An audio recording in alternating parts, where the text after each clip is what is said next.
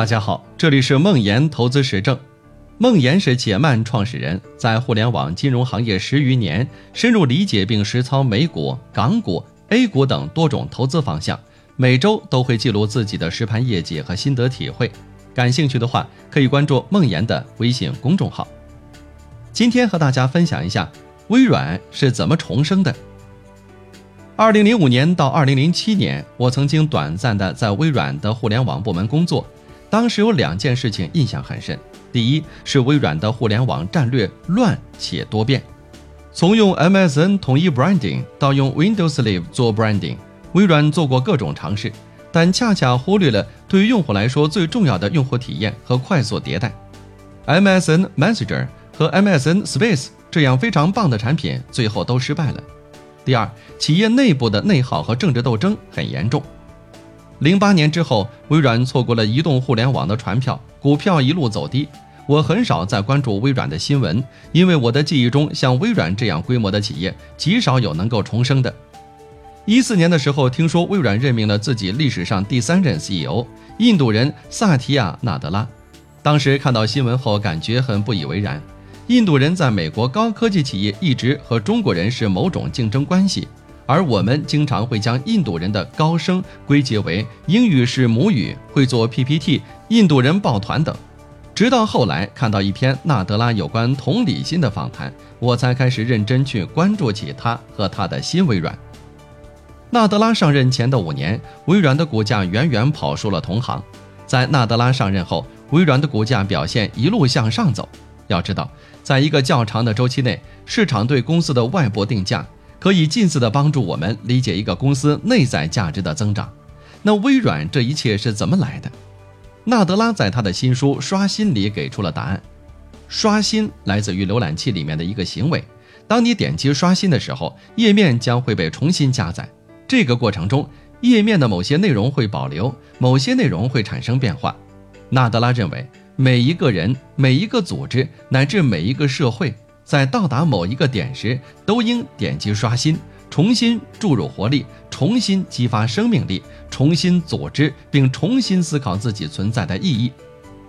移动互联网时代，微软内部的创新被官僚主义、内部政治所取代，个人计算机市场不断萎缩，移动互联网终端市场不断扩大，微软如同大象一般，无法勇敢地跳出自己的舒适区。与大部分救火队员不同，纳德拉没有选择短期可以展示给华尔街的并购重组，而是决定从使命和文化入手，从根本解决微软的问题。在成为 CEO 的第一次演讲上，纳德拉提出要重新发现微软的灵魂。他认为，一家公司的使命是它的灵魂的表述。他带着管理层和微软的员工一起思考。如果微软消失了，我们必须要清楚这个世界会失去什么。我们必须要回答的是：这家公司是做什么的？我们为什么存在？我告诉他们，是时候重新发现我们的灵魂了。也就是说，是什么使得我们与众不同？这段文字也是书中特别精彩的地方。事后看起来很简单。可是，对于微软这样规模的企业，如何抽丝剥茧找到一个公司内心深处的灵魂和使命？比尔·盖茨在三十多年前的“让每个家庭的桌上都有一台电脑”，究竟还能不能适应现在的微软？纳德拉的答案是：我们必须理解并拥抱只有微软才能带给世界的东西，以及我们如何才能再次改变世界。我认为我们当前所做的事情比以往更大胆，也更富有野心。微软是移动为先、云为先世界里提供生产力和平台的专家。我们将重塑生产力，预立全球每一人、每一组织成就不凡。重塑生产力，赋能每一组织和每一人。是的，无论是三十年前的比尔·盖茨的梦想，还是微软现在的云平台，都是这一使命具体的体现。一个公司的使命是一家公司能给世界带来的独一无二的东西，也是公司管理里能够牵一发而动全身的点。纳德拉勇敢地选择从最难的地方开始，也找到了解决问题的钥匙，完成了使命和战略的梳理。纳德拉选择开始改造这个科技巨头的企业文化。很多企业都号称有企业文化，对一个组织来说，与文化最相关的是人们日常生活中所坚守的价值观、风俗、信仰和具有象征意义的实践。文化是由行为组成，这些行为成为习惯，并累积成某种一致且有意义的东西。文化并不是挂在墙上的标语，而是因为认同而互相聚在一起的人，以及每一个人自然而然的日常习惯。纳德拉坚信，没有任何一名领导者、任何一个团队或任何一名首席执行官能够成为微软复兴的英雄。微软要实现复兴，靠的是所有人以及所有人的努力。他说，CEO 中的 C 意味着担当文化的监护人，毕竟这件事需要归结到人的身上。它是数以千计的人每天做出的一百万个决定的总和，其宗旨是帮助员工在微软实现自己的个人使命，不再是微软雇佣员工，而是人在雇佣微软。当我们将十几万人的心态从员工转变为雇主时，可以产生什么样的效果呢？我们的全部目标就是造出可以帮助别人做事情的东西。纳德拉选择了成长型思维，同理心作为新的微软文化的核心。纳德拉特别推崇提出成长型思维的卡罗尔·德维克教授的经典著作《终身成长》，他认为。这本书对他的人生产生了巨大的影响。坦白地讲，我天性如此，在获知某个缺点时，我会感到兴奋，而指出这一缺点的人给我的是一种洞见。我们每天都要问一问自己：今天我在哪些方面保持着固化型思维，在哪些方面保持着成长型思维？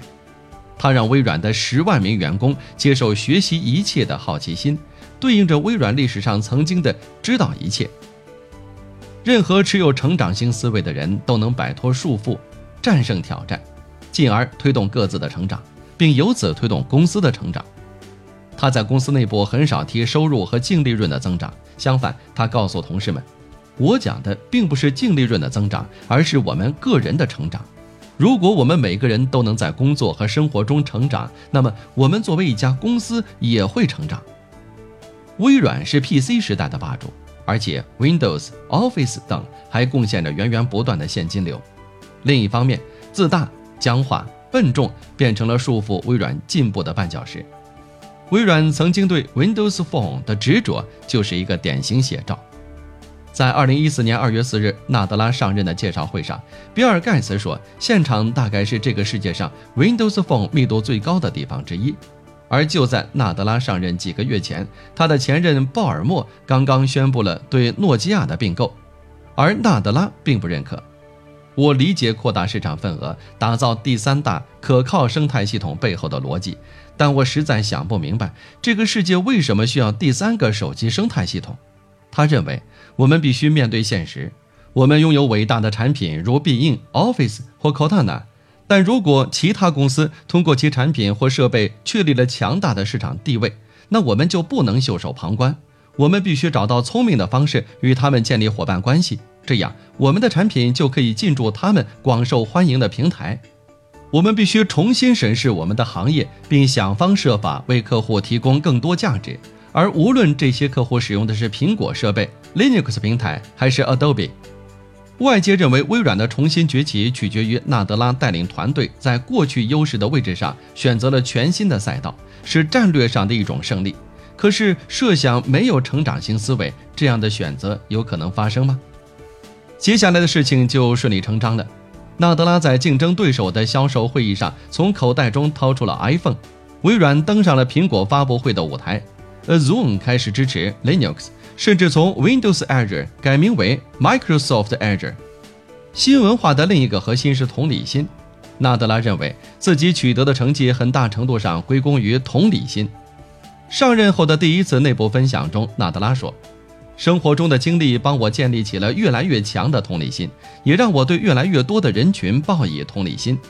他对残疾人报以同理心，对在贫民区的人们报以同理心。”对发展中国家的人们报以同理心，对努力获取成功的小企业主们报以同理心。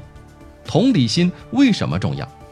纳德拉认为，对于合作和建立关系来说，感知别人的想法和感受是一种至关重要的能力。几乎所有企业都把以客户为中心作为自己企业的价值观，因为客户价值是一切商业价值的来源。但能否真的对客户抱有深切的同理心，站在他们的角度去想问题？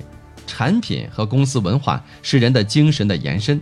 我想，只有管理层每个人都能有深切的同理心，一个企业才有资格谈以客户为中心。纳德拉对微软文化的改造，最终帮助微软这个庞然大物获得了重生。读完全书，我最佩服也是最喜欢的是这句话。找到取得成功和让事情发生的方式。这句话看起来是废话，关键在于你绞尽脑汁，每日焦虑的是 make things 还是 make things happen。古语说：“菩萨为因，凡夫为果”，也是一样的道理。我觉得这句话结合了两个非常重要的品质：延迟享受和成长型思维。延迟享受是指放弃一些短期的看起来能够成功的诱惑，而致力于搭建一种长期来看可以让成功产生出来的环境。成长性思维是指不认为自己是一定正确的，承认自己的不足，鼓励一种所有人一起学习创新的文化和环境。文化和战略，我们通常会认为虚的多，实的少，但最近几年，我愈发深刻地感受到。治理结构和企业文化对一个企业的重要性，财务报表只是一个结果，是非常表面的一层。如果我们持有一家公司几十年，最后的收益率一定是逼近这个公司的 ROE 的。而是什么让一家公司的 ROE 能够长期超过市场的平均水平？治理结构和企业文化在其中有无比重要的作用，因为价值归根结底是由人来创造的。回到且慢。且慢没有能力让你马上赚钱，且慢更希望陪伴大家一起学习、理解、跟随或搭建一个可以长期赚钱的系统。赚钱只是一个结果，有了这个系统，你才可以安心的等着这个结果的到来。